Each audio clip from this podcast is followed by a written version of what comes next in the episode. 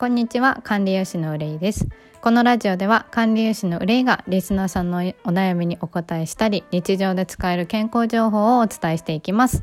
え今日は、まあ、リスナーさんからいただいたお便りにお答えしていきます。ちょっとね、あの、収録間空いちゃったんですけど、ちょっとバタついておりまして、あの、久しぶりの収録になっていますが、まあ、リスナーさんからいただいたお便りがあるので、それに答えていこうかなと思います。えっ、ー、と、ちょっとお名前は伏せますが、えっ、ー、と、リスナーさんありがとうございます。お便りいただきまして。えっと、リスナーさんからの質問で、晩ご飯は何時くらいまでに終わらせるのが理想ですか？もし夜中にお腹が空いたらどうしたらいいですか？ということで、えー、ご質問いただきました。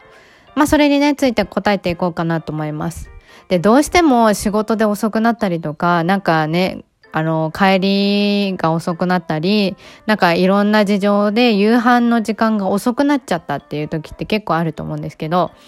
えっと、基本的に寝る前の、えー、2時間くらい前までには食事を終わらせてもらうといいかなと思ってます。2、3時間くらい前ですかね。に終わらせていただくのが理想的です。で、どうしても、えっ、ー、と、まあ、2、3時間えー、2、3時間、時間が空けられないっていうのであれば、少し消化にいいものを、えー、食べてもらうっていう意識で、ちょっとね、食事の量を減らしていただいたりとか、あのー、していただいた方がいいかなと思うんですけど、で、もし夜中にお腹が空いた時、どうしたらいいか。まあ、手っ取り早く寝てもらうのが一番おすすめなんですけど、まあちょっとどうしても寝れないっていう時には、まあ、ちょっとご飯っていうよりはお味噌汁とかですかね。おしお味噌汁とかまあ強いて言うとまあお米はあんまり食べてほしくないなと思うんですけどまあおじやとかを少し食べてもらったりなんか卵がゆじゃないですけど卵雑炊みたいな。なるべく胃の負担にならないような食事を選んでもらうといいと思います。そこでね、がっつりね、なんか、ラーメン食べたかったからラーメン食べましたっていうと、もう胃にダイレクトに負担がかかるというか、やっぱ夜って、えっと、胃とか腸とか、あと、体のデトックスだったりとか、腸がね、すごく動くんですよ、夜って。なんで、なのにそこにすんごいハイカロリーでもコテコテみたいな食べ物を食べてしまうと、まあ内臓が疲れてしまうわけですよね。それを処理しないといけないから。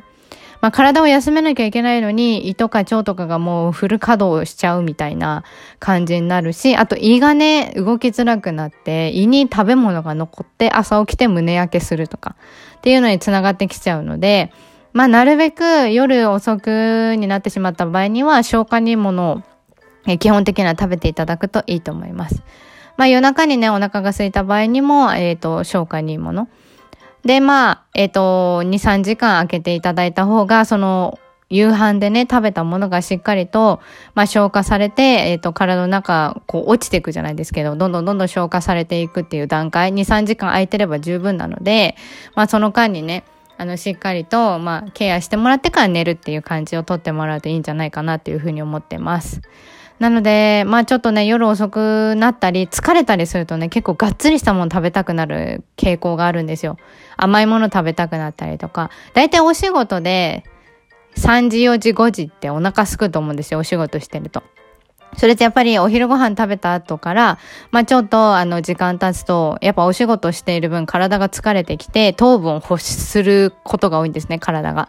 なので、まあ結果的にそのチョコレートを食べちゃったりとか、まあちょっとお菓子タイムみたいな、おやつタイムっていうのが多分ある方はね、いらっしゃると思うんですけど、そういうのにつながったりするんでね。まあそれですごく我慢してすっごいお腹空いた状態で夜を迎える。まあ空腹の時間が多いほど、やっぱりあの、食欲って増すんですよ。どうしても。なので、うまく完食、まあ、チョコレートとかじゃなくて、ナッツとか、まあ、これからの季節ね、あの、焼き芋とかね、干し芋とか美味しい季節になるので、そういうのを完食に入れてもらって、なるべくその空腹時間を作らない。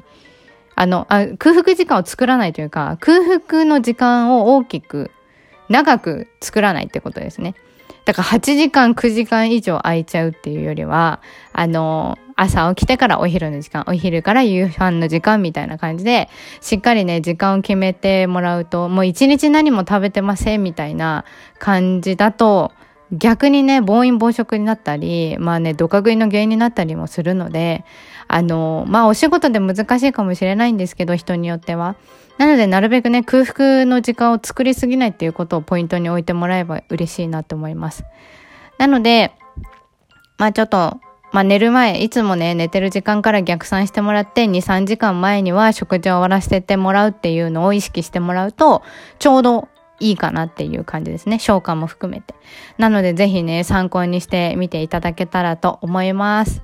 で、このご質問いただきましてありがとうございます。とっても嬉しいです。よかったらね、質問箱にて質問を募集しています。お便りいただけましたら、まあそこでね、ご相談していただいて、それにお答えしていこうかなと思ってるので、よかったらね、たくさん、あの、お便りいただけたら嬉しいです。はい。ということで、少しでも参考になったら、ハートやギフトいただけたら嬉しいです。ツイッターも合わせてフォローをお願いします。ということで、以上、管理用紙の憂いでした。またね。バイバイ。